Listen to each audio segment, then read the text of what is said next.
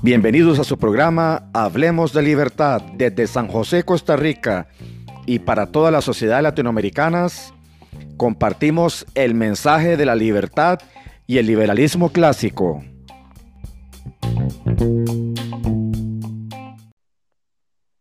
Buenos días, estamos hoy sábado primero de junio desde San José, Costa Rica, grabando otro programa más de Hablemos de Libertad. Este es nuestro episodio 8 y comentarles de una vez, es nuestro penúltimo episodio de la temporada 1 de Hablemos de Libertad.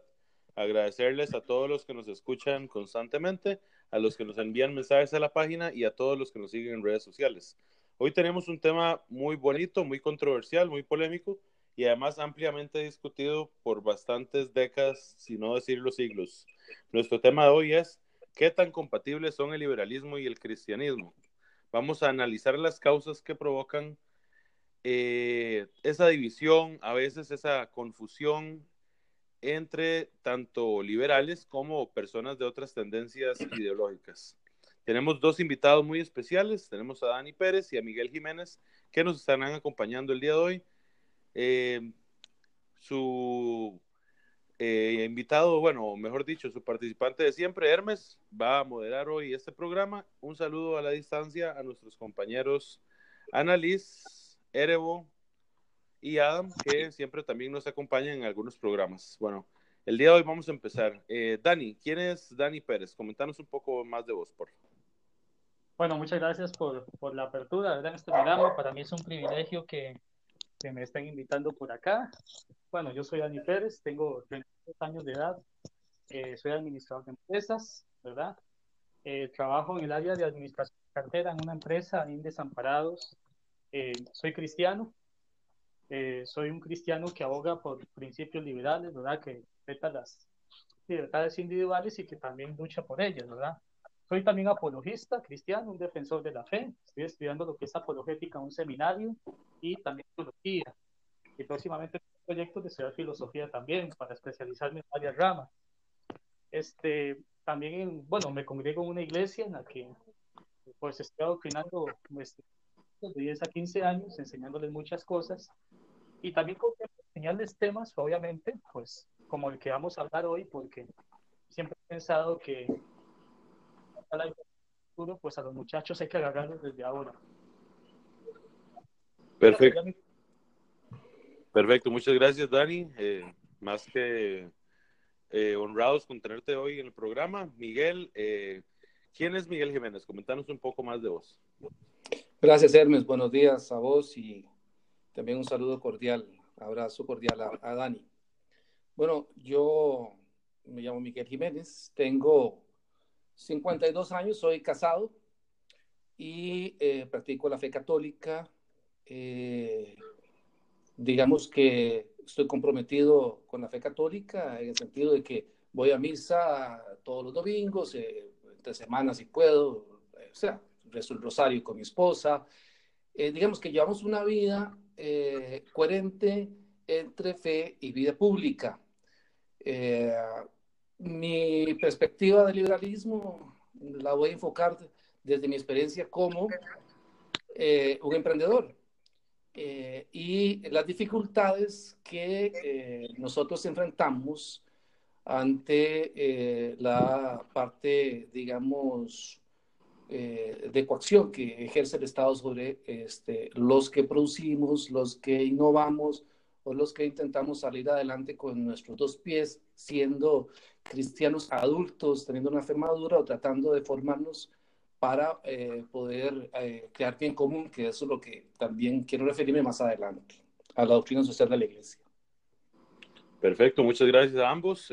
como les digo, igual muy honrado tener a Miguel en el programa. Hoy vamos a empezar con diferentes preguntas que tanto nos hacen llegar las personas que nos escuchan a la página como las que nosotros planteamos para tratar un poco de, cumplir con los objetivos del programa de hoy, de, dejar en claro si hay compatibilidad, qué diferencias hay entre lo que se puede considerar una filosofía política, una ideología como el liberalismo y lo que es el cristianismo, ¿verdad? Tanto desde sus vertientes ramas, como podemos ver tanto Miguel y Dani eh, participan de diferentes formas de de la fe cristiana, ¿verdad? Diferentes, por así decirlo, congregaciones. Eh, la primera pregunta para ambos, eh, me respondería primero, primero Miguel y luego Dani. ¿Cómo se diferencia el concepto de libertad en el liberalismo y en el cristianismo? Miguel. Eh, gracias, Hermes. Bueno, uh, yo diría que la diferencia está en los planos en los que eh, se ejerce, digamos, el campo de acción de, de las dos eh, visiones. Digamos, yo estoy totalmente convencido y lo puedo afirmar que el liberalismo y el cristianismo persiguen un mismo fin. ¿Qué quiero decir con esto? Digamos que eh, la, um, la filosofía política, económica, sobre todo de la eh, escuela austriaca, plantea que el ser humano, digamos, tiene, digamos, unas características que son anteriores al Estado y que se deben de defender, que son la, el, el derecho a la vida, derecho a la propiedad, derecho a la libertad. De ese sentido, creo que el liberalismo plantea lo mismo que el cristianismo, solo que en el plano temporal. Uh, en cambio, la doctrina o la este, fe católica lo que plantea es la liberación del pecado por parte de Cristo. O sea, trabaja en el plano espiritual trascendente. La mirada de nosotros, los católicos, está puesta en la vida eterna. O sea, Dios como fin último. Ahora, inmersos en, en una sociedad que tienen un orden espontáneo, ¿verdad? También eh, los católicos podemos manifestarnos eh, públicamente para decir que estamos en contra de eh, que el Estado intervenga en esas tres áreas, como decía, ¿verdad? Derecho a la vida, derecho a la propiedad y derecho a la libertad.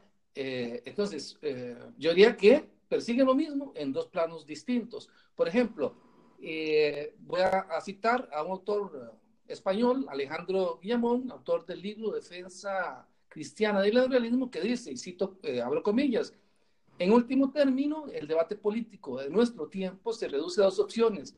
O nos sentimos adultos y capaces de organizar cada cual nuestra vida eh, propia, o nos consideramos desvalidos y menores de edad, perpetuos, necesitados hasta el final de nuestros días eh, de las muletas de los beneficios gestores del Estado. O sea, lo que quiere decir es que eh, el liberalismo persigue que las personas, eh, por su dignidad este, intrínseca, se paren sobre sus dos pies y caminen sin la intervención del Estado en ese orden espontáneo de, eh, digamos, de, de, función del ser humano dentro de la sociedad. Y a la vez el cristianismo plantea también que debemos tener una fe madura para sabernos este, dignos por ser imagen y semejanza de Dios, con una dignidad que se desprende que no deberíamos de ser dependientes del Estado. En ese sentido, yo como emprendedor creo que yo no quiero que el Estado, digamos, sea solidario conmigo eh, o que me obligue a ser solidario con otras personas por medio de la coacción, sino que al contrario, permita que las personas puedan ser independientes o, dejar de ser dependientes de las funciones del Estado, que además, eh, por naturaleza, no puede ejercer eficientemente. Perfecto, muchas gracias. Dani, de nuevo, ¿cómo se diferencia el concepto de libertad en el liberalismo y en el cristianismo? Bueno, primero que todo, este, algo que omití, presentación, que para mí es un honor compartir, ¿verdad? Desde que grabamos juntos ahí en la lata de conserva, pero para mí es un honor. Este, y respondiendo a la pregunta, ¿en qué esa diferencia? Miguel dijo algo muy acertado en los ámbitos en los que esperan. Por ejemplo, en el liberalismo, que todos sabemos los tres principios básicos, vida, libertad y propiedad, estamos hablando de algo a nivel más político, económico. Sin embargo, el cristianismo da una esfera por encima, que es una esfera espiritual. La propia Biblia dice en Juan 8:32, conoceré la verdad, la verdad os hará libre. Es una, una verdad que me libera a mí del pecado y esa verdad es Jesús, ¿verdad? Entonces, la Biblia plantea que si el hombre es libre espiritualmente, va a ser libre progresivamente en todos los demás ámbitos de su vida.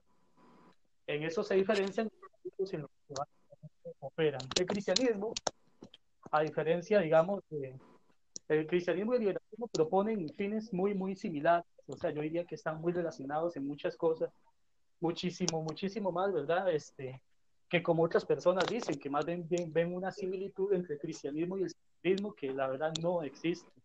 Mientras la vive el ser humano como un administrador, yo soy administrador de esas, ¿verdad? Graduado, ya estoy por sacar la licenciatura, ya soy bachiller, incorporado al Colegio de Ciencias Económicas, puedo decir que la persona a la cual se le pega una responsabilidad y tiene que dar cuentas, es un adulto, es una persona con responsabilidades.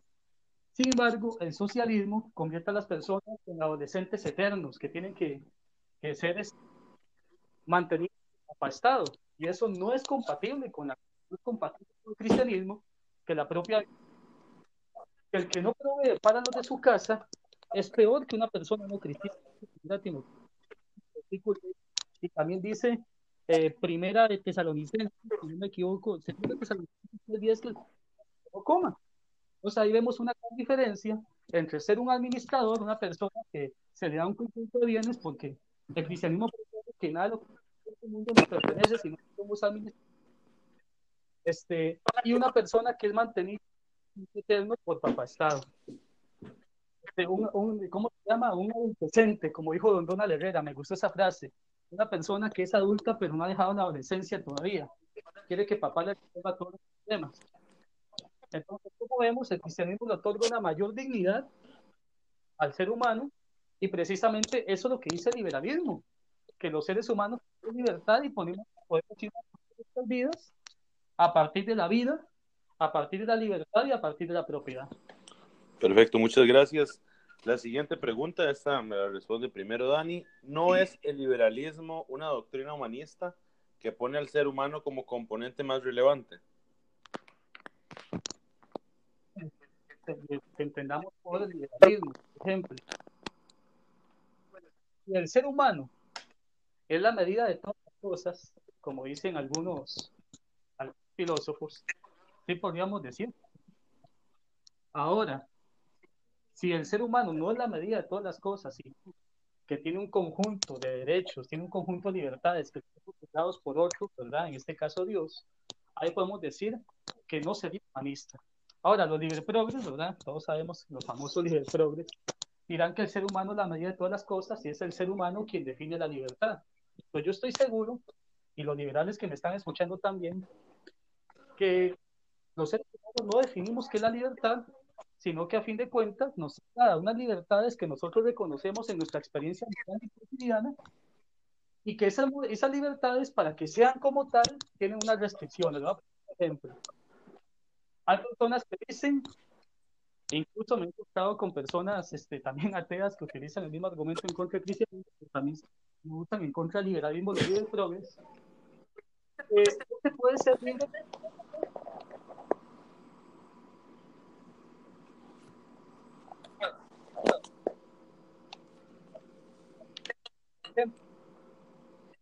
tengo la libertad de tomar mi carro y puedo conducir. Sin embargo, para que yo pueda conducir tranquilamente en la calle, yo requiero leyes o como ponerme el cinturón, conducir de cierto lado, cierto carril y conducir a cierta velocidad. Si yo en la calle y todas las personas que andan en la calle conduciendo pudieran andar de la gana, sería imposible la libertad de tránsito. Entonces, ¿qué es lo que pasa? Que para que haya una cierta clase de libertad, se requiere una cierta clase de restricción. Entonces los seres humanos descubrimos que esas libertades conllevan restricciones en nuestra experiencia moral y que esas libertades no las definimos nosotros. Entonces yo pienso que en el sentido más estricto, el liberalismo clásico verdadero no es humanista, que los liberales dependan que el ser humano es quien define la libertad. Y si cada ser humano define la libertad, no hay tal cosa como libertad, porque nos pasaría como el ejemplo que les acabo de dar de que cada persona define sus propias leyes de tránsito y un caos, eso no le Perfecto, Dani, muchas gracias. Miguel, de nuevo, ¿no es el liberalismo una doctrina humanista que pone al ser humano como componente más relevante? Gracias, Hermes. Bueno, también agradecer las palabras de Dani y, se las devuelvo, ¿verdad? Un gusto, de verdad un honor con, con Dani y con vos, Hermes, también. Eh, desde la perspectiva católica, la dignidad de la persona humana es dada eh, por su creador. Eh, entonces, por ser eh, hechos a imagen y semejanza de Dios, tenemos una dignidad. Para mí, el liberalismo, digamos, el liberalismo y la economía libre de mercado, como lo sabemos por evidencia empírica, es el sistema político económico más eficiente, moral y compatible con la naturaleza del ser humano. ¿Por qué? Porque nos da, nos da la libertad o la opción de que el sistema político respete nuestras libertades, pero también de, nuestros, de nuestro actuar. ¿Qué quiero decir con esto? Que, como dice este, Dani, o sea, yo no puedo pretender violar las la leyes de tránsito sin tener una consecuencia, ¿verdad? Eh, o sea, como plantear la situación desde una perspectiva cristiana sería que nos hace más dignos eh, como personas humanas eh, el respetar nuestras libertades individuales, pero asumiendo nuestra responsabilidad, dejándosela para que el Estado eh, nos defienda desde una falsa paternidad. ¿Por qué? Porque como decía anteriormente, si nosotros asumimos esa responsabilidad, tendremos que ser consecuentes con nuestra, nuestro deseo de santidad. Y, por ejemplo, como lo plantea la doctrina de la Iglesia, el principio de subsidiariedad es que yo, entiendo mi creatividad, mi, este, mi innovación, yo puedo crear bien común. ¿En qué sentido? Bueno, puedo, digamos, crear una aplicación, digamos, tecnológica que funcione para que las personas encuentren un diagnóstico pronto de, su estado de salud, por decir algo. El hecho de que eh, la tecnología nos haga más fácil la vida actualmente, que cada vez más eficiente, responde a ese orden espontáneo de los seres humanos que en colaboración y en competencia logran crear sistemas que benefician comúnmente, individualmente a las personas, sin la intervención del Estado, ¿verdad? ¿Qué sería de Steve Jobs si hubiera tenido que ejercer su libertad empresarial eh, en Costa Rica, ¿verdad? Probablemente, o en Argentina, eh, eh, los estados lo hubieran ahogado, lo hubieran entorpecido y le hubieran puesto mil trabas para que no ejerciera su creatividad. A eso me refiero yo con que la dignidad de la persona humana también responde a su derecho eh, de, ser responsable de sus acciones y no hay contradicción, definitivamente. Entonces, el liberalismo sí, como doctrina humanista, realmente pone el ser humano eh, en el centro, en el punto más relevante, sin duda alguna, eh, desde el punto de vista individual, de sus libertades individuales. Perfecto, muchas gracias. La tercera pregunta, una de las más controversiales que, que responderemos hoy, Va, primero para Miguel. ¿Fue Jesús el primer liberal, como afirman algunos, o uno de los primeros liberales? ¿O es esto una falacia de falsa asociación, Miguel? Bueno, eh, gracias, Hermes. Yo voy a responder según la formación que yo tengo católica. Para nosotros los católicos, para la doctrina de la fe católica, Jesús es la encarnación del verbo. Juan en, en, su prefacio. Dice que eh, en el principio eh, el verbo era Dios. Entonces, esa, encarnación de Jesús como persona, segunda persona de la Santísima Trinidad, y como verbo, como verdadero hombre y verdadero Dios, nos vino a liberar, sí, pero la esclavitud del pecado. Eso no quiere decir digamos, por ejemplo, que la libre empresa, la creatividad, la innovación sean pecado. Todo lo contrario. Vean lo que decíamos, la evidencia empírica, sabemos que hoy la humanidad ha visto reducir la pobreza, sobre países con mayor índice de libertad económica. Eso, eso está claro.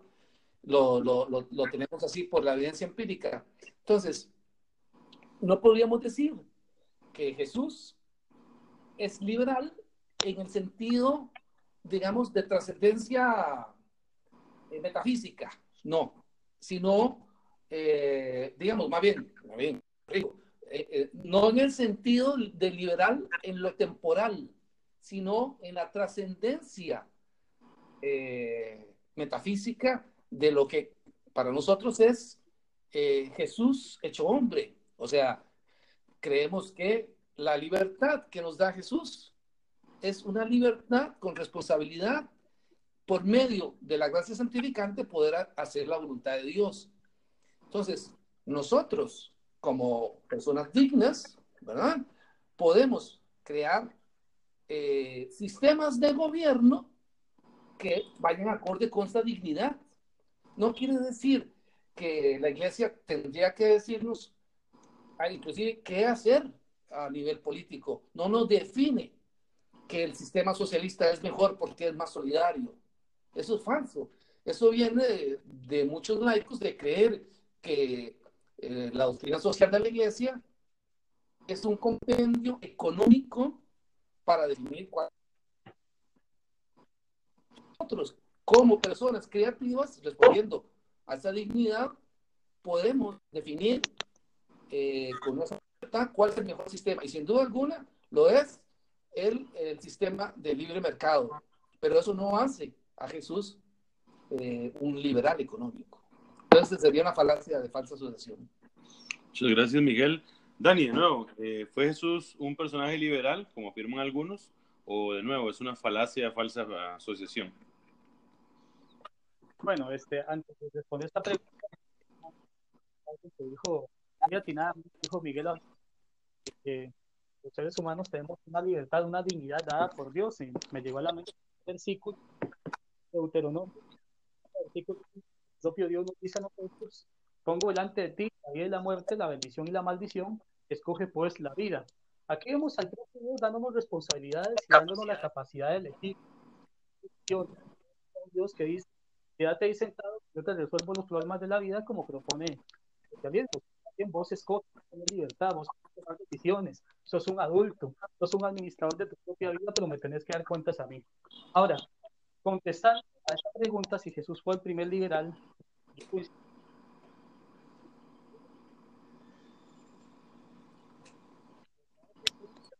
pues, venir a instalar un sistema de gobierno político. El fin o el propósito de Jesús fue resolver el primer problema del ser humano y ya por ese problema resuelto, todos los demás caerían por su propio peso, que era el problema espiritual. Hacernos el pecado, ¿verdad? Pero si nosotros vemos cómo actuó Jesús en esta tierra, a conclusión, y ver que Jesús se comportó como un no un aspecto económico, sino un aspecto como más, más general, por así decirlo. En esta época de Jesús, los fariseos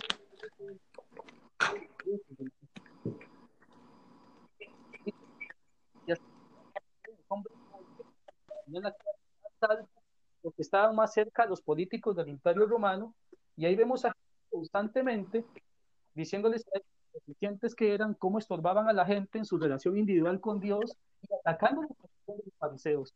Jesús les decía, ustedes ponen cargas sobre los demás que no pueden llevar y ni ustedes mismos las llevan.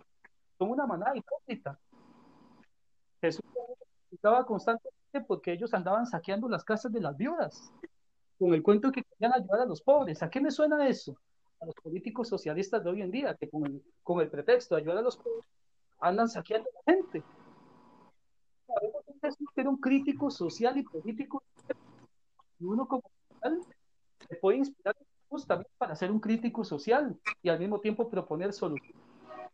Ahora, falacia de falta de El cristianismo es anterior a cualquier ideología política a la que estemos hablando hoy en día.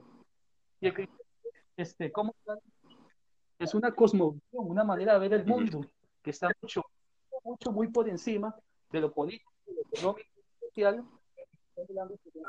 Por lo tanto, yo creo que si bien es cierto que yo como liberal me puedo inspirar en Jesús, y mucho, muchísimo menos, ¿verdad? Como dicen algunos, que están más que a dar en de la mamá, el primer socialista.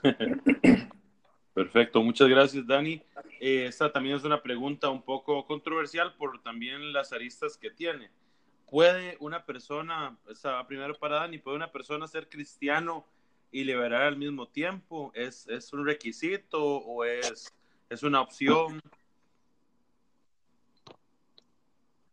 Yo creo que sí se puede ser liberal y cristiano al mismo tiempo en la medida en la que yo defina mis prioridades. Por ejemplo, para mí, todos sabemos que la gente en, en, el liberalismo pues lee muchas, muchos eruditos que han escrito, como Mises, von Hayek, hay personas que leen Ayn Rand, sus principios filosóficos y todo eso.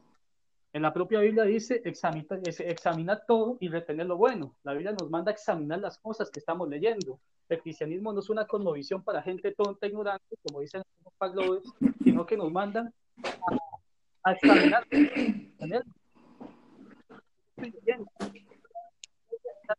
Autores liberales, como les mencioné, y bueno.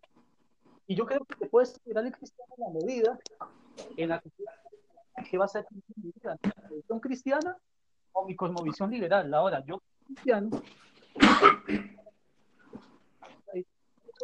señores, no le puedo servir a una ideología X y al cristianismo a mí en el mismo espacio. Yo pongo el cristianismo de primero y veo a ciertos autores liberales y los acepto y acepto sus cosas en la medida en la que comprometa mis convicciones, mis compromisos con mi fe. Ahora, yo, yo diría que los principios básicos del liberalismo, la vida. El liberalismo también defiende la vida de la concepción. El de las libertades individuales también son compatibles con el cristianismo. Ya vimos un Dios que nos permite escoger y que también nos permite, nos, nos pone a trabajar. Hablando en términos socialistas, yo creo que Dios fue el primer explotador que hubo, ¿verdad? el primer opresor, porque puso a trabajar a Adán en una propiedad privada que le pertenecía Qué bueno, sí. El socialista fue el primer explotador, ¿verdad?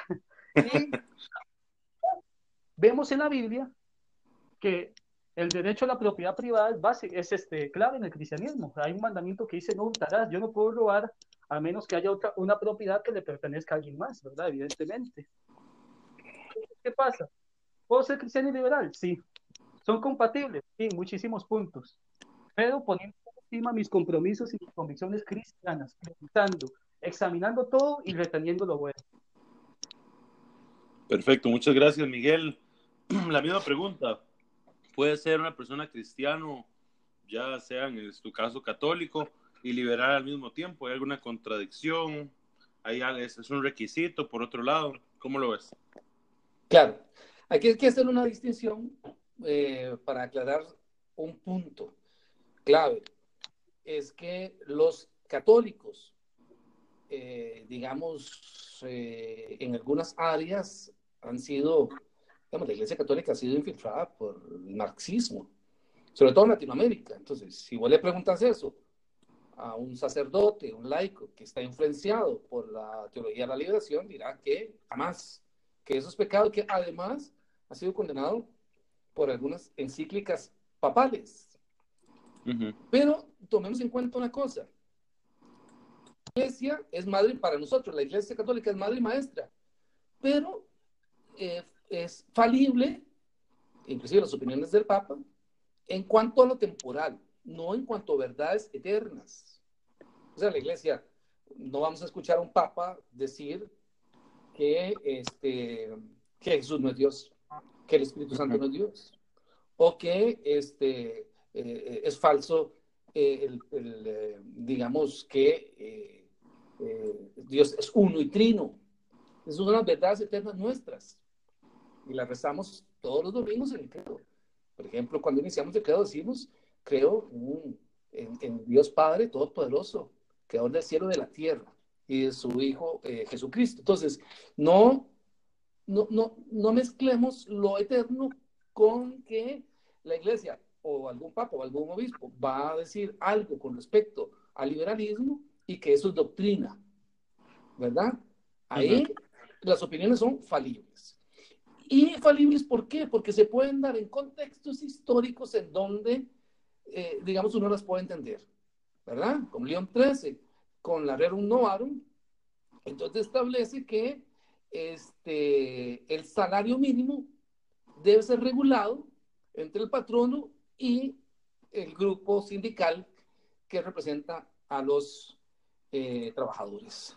En ese sentido, eh, progresivamente hemos visto que los sindicatos se han convertido en defensores de privilegios de papá Estado y que no crean bien común, sino al contrario, más bien crean cargas eh, para que los, el sector productivo, sobre todo el sector sindical eh, público, se, se creen beneficios ya que extralimitan cualquier lógica.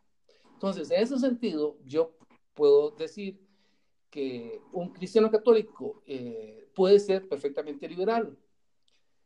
No significa que yo voy a abandonar mi compromiso de santidad en ningún momento. O sea, liberal no se entiende y no se debe entender por un católico como libertinaje o linismo, ¿verdad? Que todo se me, se me permite.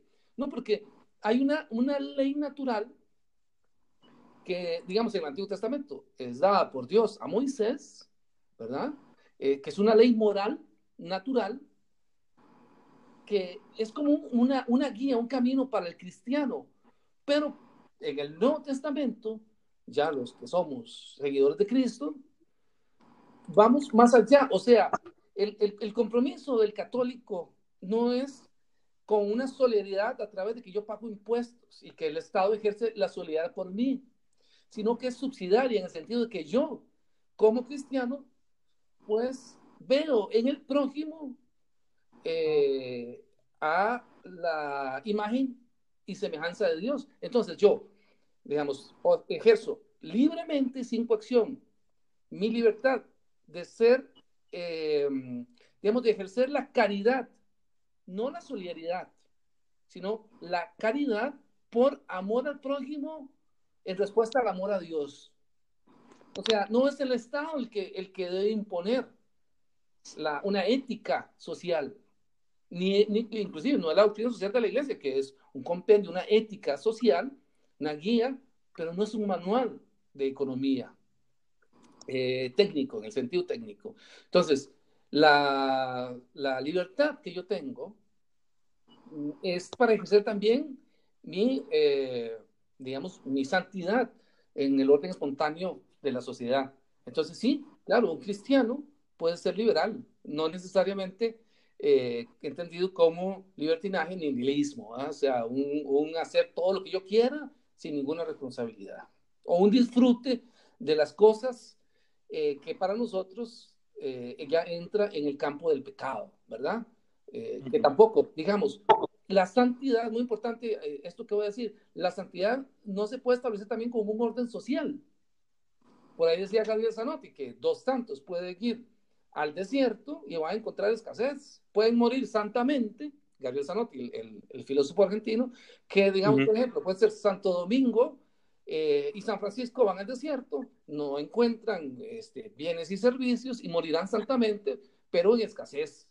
Entonces, si un grupo de personas se encuentra, digamos, por ejemplo, hay una, una iglesia, todos muy santos, la iglesia se ve clausurada, eh, afuera llegan los extraterrestres, no se puede salir y en tres meses, pues por más santos que seamos, no hay bienes y servicios, hay que crearlos.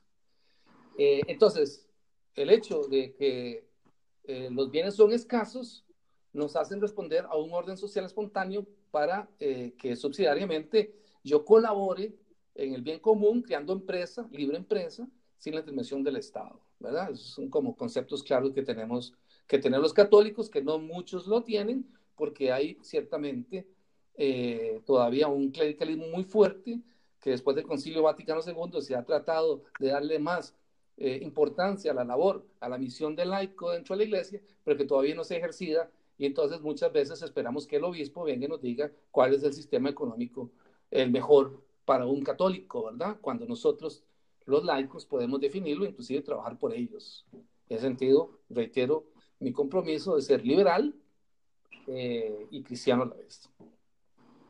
Perfecto. Siguiente pregunta para Miguel. ¿En qué aspectos, y esto sí es buscar las diferencias, digamos, también por un tema de lo que nosotros decimos honestidad intelectual, digamos, aunque ya lo han mencionado en algunas preguntas, ¿en qué aspectos difieren el cristianismo y el liberalismo radicalmente? Así, algunos aspectos que ustedes vean que sí se puede decir, mira, esto es algo en lo que no hay compatibilidad y, y cada uno toma la decisión en qué parte cree, ¿verdad? Bien, también hay unos hechos históricos, Hermes, que este, pueden aclarar el tema. Cuando eh, Pío IX eh, hace una encíclica en donde condena el liberalismo, no hace la distinción, pero está hablando de ese liberalismo ateo, eh, militante de la Revolución Francesa, que, digamos, arrasó con la iglesia en muchos aspectos, inclusive en las propiedades de eh, pontificias que tenía la iglesia y que definitivamente afectó en una persecución atea contra la iglesia. Pero vamos a empezar a hacer distinciones, claro, porque si no, entonces entendemos que el liberalismo es uno solo, y no. Entonces, el liberalismo clásico, para mí, no hay contradicción. Ahora, ciertas áreas de liberalismo actual, político, que, mm, digamos, se van más al nihilismo, al progresismo, ahí sí habría realmente una contradicción importante. Entonces, yo diría que algunas corrientes, por ejemplo, liberales, que han asumido algunas posturas progresistas, como la de que el embrión humano es parte del cuerpo de la mujer y por ende esta tendrá libertad al aborto. Además de otras cosas, otros aspectos que han tomado los libros progres, como las demandas de población LGBT, que según ellos son derechos humanos, cuando en realidad es una lucha por privilegios eh, que ellos demandan del Estado benefactor. Entonces, eh, ahí sí hay una radicalidad total entre el cristianismo y ese eh, progresismo que para mí no es real, ¿verdad? Entonces, yo creo que en, esa, en esas dos líneas, separándolas, ¿verdad? Eh, lo histórico de la iglesia ha condenado el liberalismo, pero eh, el, el, liberalismo que es eh, ateo, que viene de la Revolución Francesa y que presidió a la iglesia. Y en, en, la progresividad, por ejemplo, voy a dar un ejemplo, y voy a citar a, de los centésimos años de, de, de Juan Pablo II. Vean cómo la iglesia eh, en sus encíclicas y los papas eh, han, digamos, cambiado su análisis de, lo que es el capitalismo, liberalismo. Por ejemplo, dice, dice San Juan Pablo II, si por capitalismo se entiende un sistema económico que reconoce el papel fundamental y positivo de la empresa, el mercado de la propiedad privada y la consiguiente responsabilidad para con los medios de producción, la respuesta es ciertamente positiva aunque quizás sería más apropiado hablar de economía de empresa, economía de mercado o simplemente economía libre. Eso lo dijo San Juan Pablo II. Sí. Eh, muchos años después de la Rerum Novarum, en, en, un contexto, finales del siglo XIX, principios del XX, en donde estaba la revolución industrial y ciertamente había este, ciertos grados de injusticia social y algunos abusos eh, con los trabajadores, pero que progresivamente han ido mejorando hasta llegar al punto en donde la humanidad creo que está mejor que nunca gracias al capitalismo.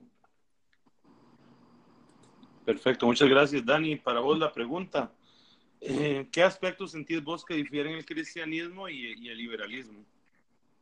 Bueno, yo concuerdo con Miguel, que hoy se llama libertprogresismo, ¿verdad? Que es una deformación, una desviación total de lo que es el liberalismo y que hay ciertos contextos históricos con los que hay que tener mucho cuidado y ponerle mucha atención. Uno de ellos es la Revolución Francesa. Hay personas que hablan del famoso siglo de las luces, cuando el ser humano es inteligente y comenzó a dudar de la religión y se acercó a la ciencia. Pero si la gran mayoría de los científicos, entonces,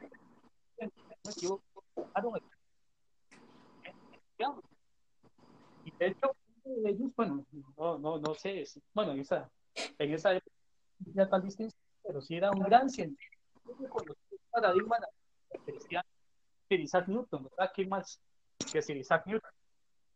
Ahora, en ese contexto histórico había una especie de laicismo, en donde se veía el cristianismo como, como la opresión, se veían los cristianos como tontos, que tenemos que acabar con la religión, desde el propio Voltaire, ¿verdad? Que le tiraba durísimo al cristianismo, pregunta que iba a ser destruido, que iba a acabar.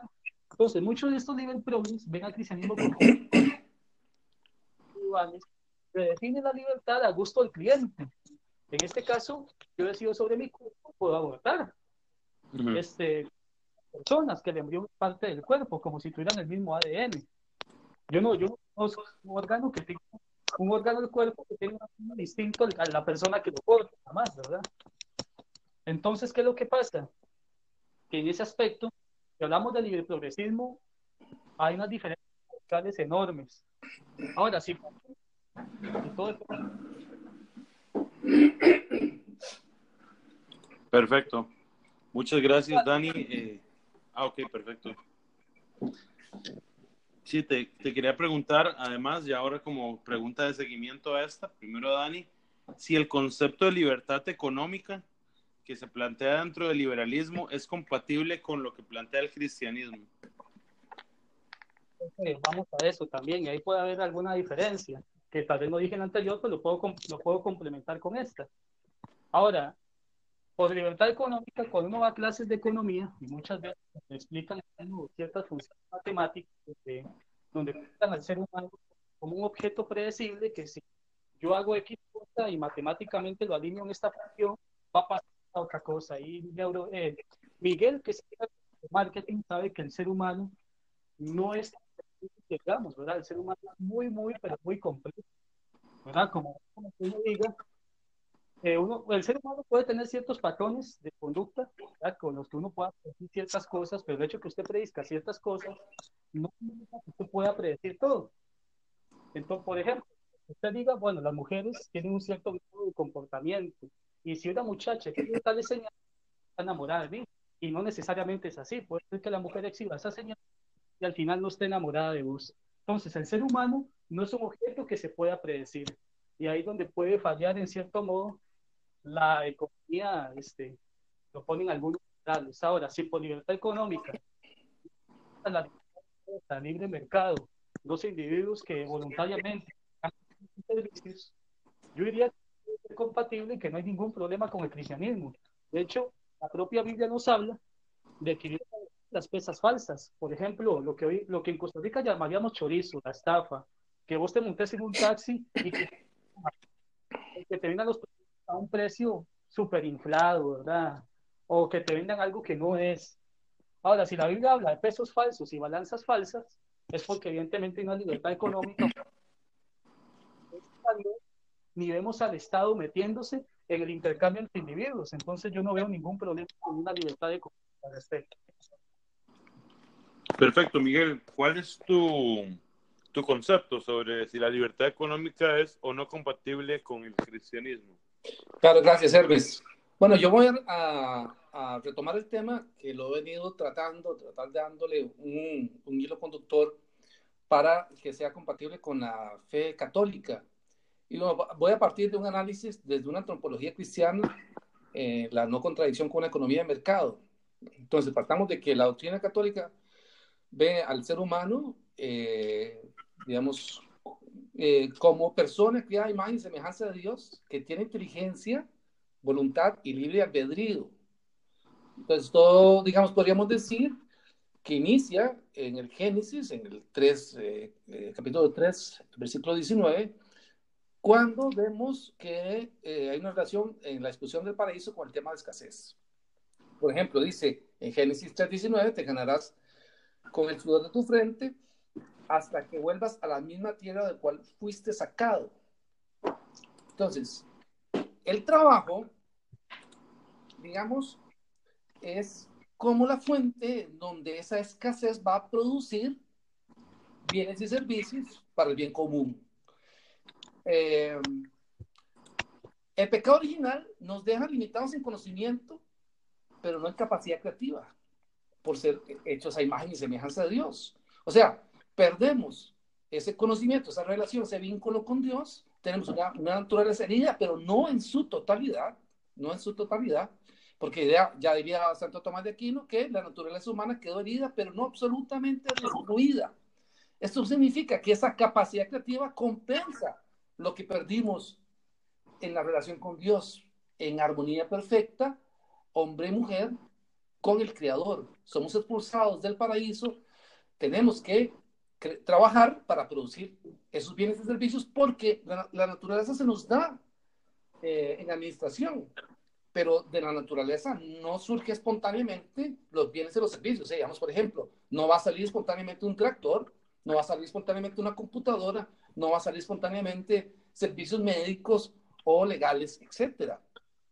En ese sentido, eh, el libre albedrío que nos da Dios nos permite también ser creativos para definir nuestro mejor sistema eh, de, de, cooperación social. Y sin duda alguna, la evidencia empírica demuestra que el libre mercado es la mejor forma de relacionarnos socialmente para crear bien común. Eh, todo bien económico se encuentra en una condición de escasez, repito, debido a que no existe una oferta lo suficientemente amplia para satisfacer las necesidades que nosotros infinitamente tenemos como población. Entonces, eh, para el catolicismo liberal, digamos, que se ha divulgado desde el Acton Institute en Estados Unidos, el padre eh, Robert Cirus, o con eh, Gabriel Zanotti en Argentina, con también el Instituto Acton, se habla de un énfasis en el cristiano, en el católico como empresario, ¿verdad? Ese rol de empresario es reducir las condiciones de escasez mediante la producción de sus bienes, cumpliendo con la satisfacción de las necesidades, obteniendo un beneficio a cambio. Es un beneficio individual, no colectivo. Genera bien común porque, este, digamos, que satisface una necesidad comunal, pero a cambio tiene que recibir una retribución. Entonces, eh, tengamos claro que, como en resumen, yo diría que somos criados con inteligencia, voluntad y corporeidad, Dios como fin último del católico, que tenemos eh, pecado original, que no nos limita en creatividad, que da como resultado que la persona puede decidir este, cuál es el mejor sistema de gobierno o la mejor forma de relacionarnos socialmente, y el concepto de escasez y cristianismo, que están totalmente este, vinculados a la escuela austriaca. No hay ninguna contradicción en lo que pensaba Hayek, Mises, Rothbard o Milton Friedman. O sea, yo no veo, sinceramente, este, una contradicción en eso. Perfecto, Dani. ¿Vos ves alguna contradicción o alguna compatibilidad entre el concepto de libertad económica del liberalismo y lo que plantea el cristianismo. No, yo no veo ningún tipo de contradicción, porque, decía, si nosotros entendemos el concepto de libertad económica como, el mero intercambio de bienes y servicios, donde cada persona tiene derecho, su derecho a emprender, a, a ponerse su negocio y demás, yo no veo ningún como yo te decía, intercambios que habían entre los individuos, de eran abominaciones para Dios, lo que significa que el trato entre los comerciantes tenía que ser de no estar explotando a las personas, este, abusando, Como lo, lo, hacen los monopolios. Por ejemplo, un caso muy sencillito. Aquí por mi casa solamente hay un fotocopiador y las salen requete caras. Salen a veces hasta 400, ¿verdad? Color y así. O sea, lo venden muy caro porque es la hora que hay. Pero vos vas allá por la UCL, por la calle La Amargura, y es súper barato porque hay un montón de personas ahí. Pues, ¿qué es lo que pasa? Un ejemplo de, explotación a los pobres en la libertad económica muchas veces es el, monopolio. Comienzan a haber pesas falsas, ¿verdad? O balanzas falsas, y eso es algo que la Biblia precisamente con. Entonces yo no veo ninguna contradicción. Primeramente, la libertad económica que propone el liberalismo y lo que propone la palabra de Dios, por decirlo. Perfecto, muchas gracias. Hay una frase muy importante o, muy mencionada a lo largo del tiempo de, que dice atribuida a, Jesús, ¿verdad? Que es la de dar al César lo que es del César y a Dios lo que es de Dios. A la luz del liberalismo y su principio que los impuestos son un robo, ¿cómo explican esta frase? Para Dani primero. Bueno, a mí me hace mucha gracia porque como dirían, hay una frase muy picante en los impuestos lovers, ¿verdad? Agarran esa frase, llegan a lo que es del César y a Dios lo que es de Dios. Ahora, ¿qué quiere decir ese contexto? Jesús viene y lo comienzan a probar los fariseos y le dicen, ¿es lícito dar tributo a César o no? Porque querían matar a Jesús, que estaban camando un complot, y Jesús viene y le pide una moneda. En esa época las monedas eran los denarios y tenían la inscripción o la imagen de César estaban el dinero tenían la imagen del César, pues estaban subyugados bajo un imperio que los tenía esclavizados, ¿verdad? Como lo era el imperio romano. Entonces, tiene la imagen del César Y pregunta es, ¿de quién es la moneda y su inscripción? Del César. Okay. Denle al César lo que es del César, pero yo les doy un principio más, más alto que ese. Denle a Dios lo que es de Dios. Vos, a imagen de quién estás hecho. A imagen de Dios, entonces te debes a Dios. Ahora, ¿por qué los judíos pagaban impuestos en esa época? Porque estaban subyugados bajo. Y ese ejemplo, o ese es el para justificar que los impuestos no son un robo, pues están diciendo que para pagar impuestos, claro, si eso no es precisamente la libertad. Y si ese es el precio que tienen que pagar, comparando con un ejemplo de un pueblo que estaba subyugado bajo un imperio, pues la verdad, eso deja mucho que decir de estas personas. Entonces yo diría, entender que esa frase se dio un contexto de, de un imperio que estaba dominando al pueblo judío y de que la Biblia nos dice que nosotros no tenemos que robar en primer lugar y eso aplica para las personas en todos los ámbitos, incluso si trabajan en el gobierno y una maldadora alegre y los impuestos no son precisamente una persona que está dando con un alegre. A ninguno nos gusta que nos estén rebajando dinero sin nuestro, sin nuestro, digamos, nuestro consentimiento, por así decirlo. Perfecto, Miguel. Eh, en tu caso, esa frase dar al César lo que es del César y lo que es de Dios, a la luz del liberalismo y comparándolo con el principio que se plantea muchas veces de que los impuestos no solo son un robo en el sentido más, digamos, radical posible, sino en el sentido de que son impuestos por algo, nadie los paga de manera voluntaria, ¿verdad? Claro, sí, sí, este, aquí hay que hacer un exégesis de Mateo 22, 15, 21, en donde está claro que hay un juego político. Eh, Hermes qué interesante, porque se dice que fueron enviados algunos de los fariseos y los herodianos. No heredianos, ¿verdad? No digamos heredianos, porque si no son los lovers. Herodianos. o sea, los herodianos constituían un partido político que apoyaba al gobierno de Roma y la dinastía de Herodes. Entonces, también simpatizaban con los valores de la cultura helenista, o sea, eh, griega.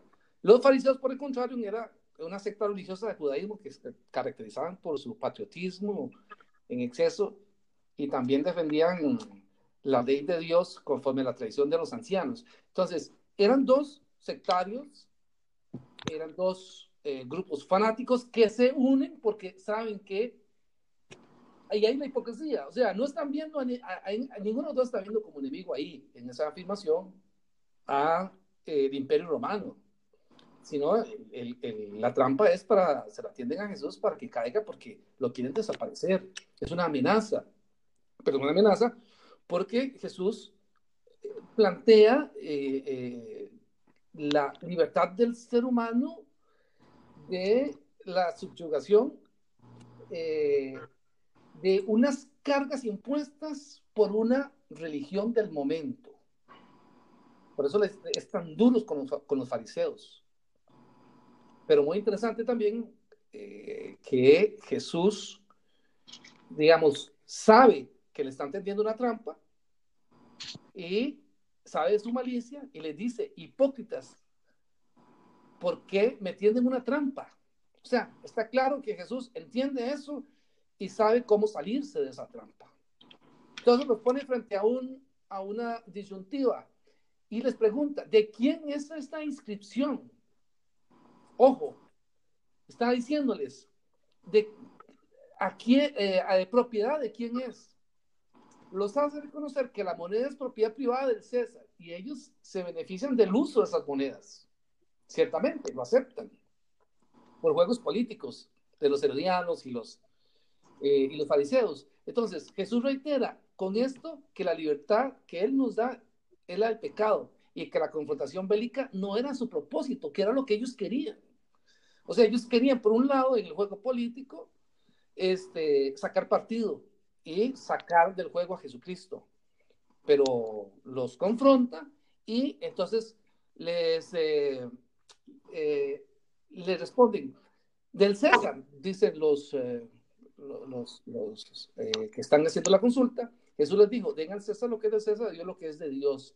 O sea, pone por encima de aspectos políticos lo que el ser humano le tiene que volver a Dios. Ya después nos dirá el mandamiento de amarás, este, de que amarás a Dios sobre todas las cosas y a tu prójimo como a ti mismo, que es eh, el mandamiento que practicamos los cristianos. Entonces, lo que está poniendo es una, una jerarquía de valores.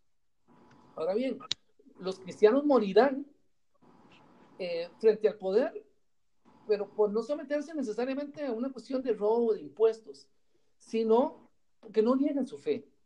O sea, son, van al sacrificio porque no niegan su fe. Entonces, desde el punto de vista, un cristiano en los tiempos actuales, un católico, tendrá que enfrentarse al poder cuando se le quiere imponer, por ejemplo, el aborto o las, eh, el, adoctrinamiento en las escuelas, que lo que estamos viendo que está haciendo el PAC, eh, por ejemplo, las leyes eh, que impiden la libertad de expresión, como esta, esta ley de, de, un diputado que, de cuyo nombre no quiero acordarme, del PAC, que este, establece castigos inclusive por eh, crímenes de odio, ¿verdad? Eh, esa, esa, dictadura del relativismo, esa dictadura del ateísmo. Entonces, hacia eso va el cristiano, hacia oponerse a que se le eh, cuarte la libertad de religión, por ejemplo.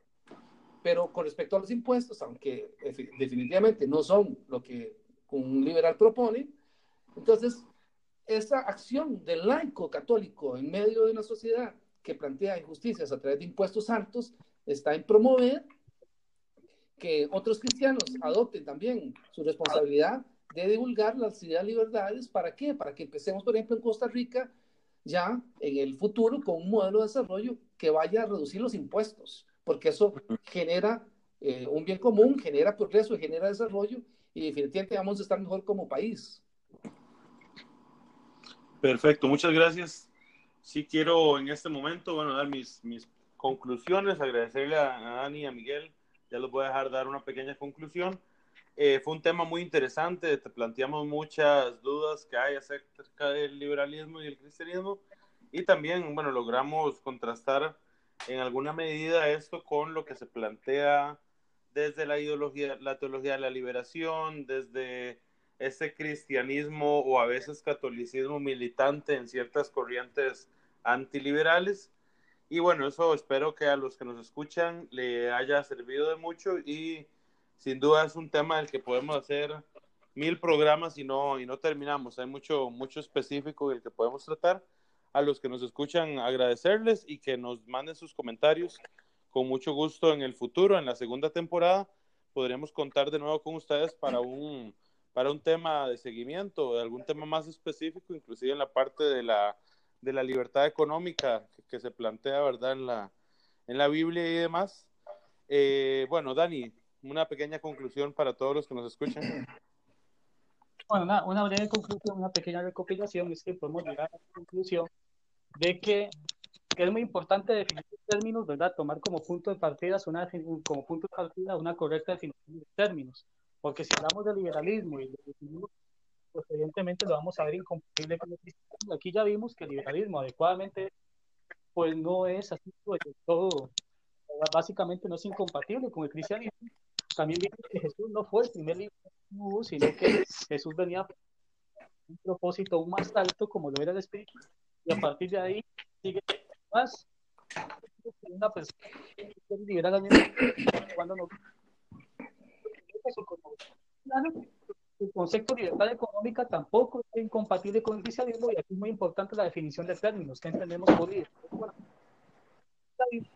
Que César y la Dios no representa ningún puede tomar como defensa de los impuestos porque los judíos estaban en un momento subyugados bajo un imperio, ¿verdad? Y tomar ese contexto como los habíamos o nos diría que tenemos que pagar impuestos porque estamos subyugados. Claro. Y con usted, la última. Perfecto. Muchas gracias, Dani. Miguel, una pequeña conclusión sobre todo lo que hablamos hoy eh, para los que nos escuchan. Gracias.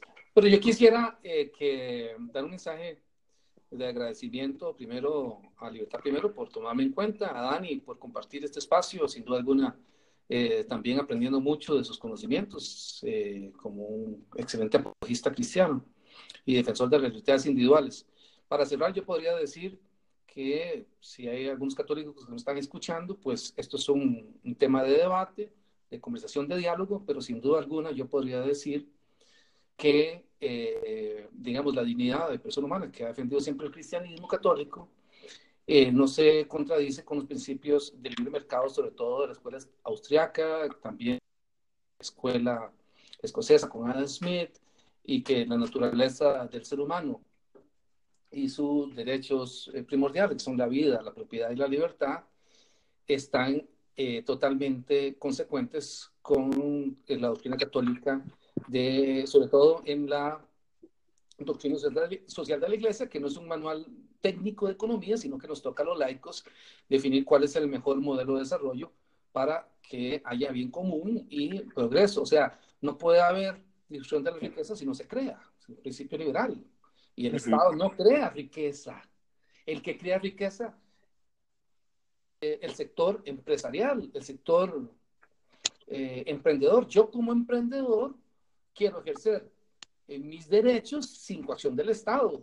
En estos momentos estamos viendo cómo, por ejemplo, la intervención del PAC, que ha sido desastrosa en sus dos gobiernos y va a terminar siendo desastrosa, no porque yo sea pesimista, sino porque eh, las medidas keynesianas que llevan adelante, este, ya sabemos que no han resultado. Entonces, ¿el Estado puede ser solidario? No, no puede ser.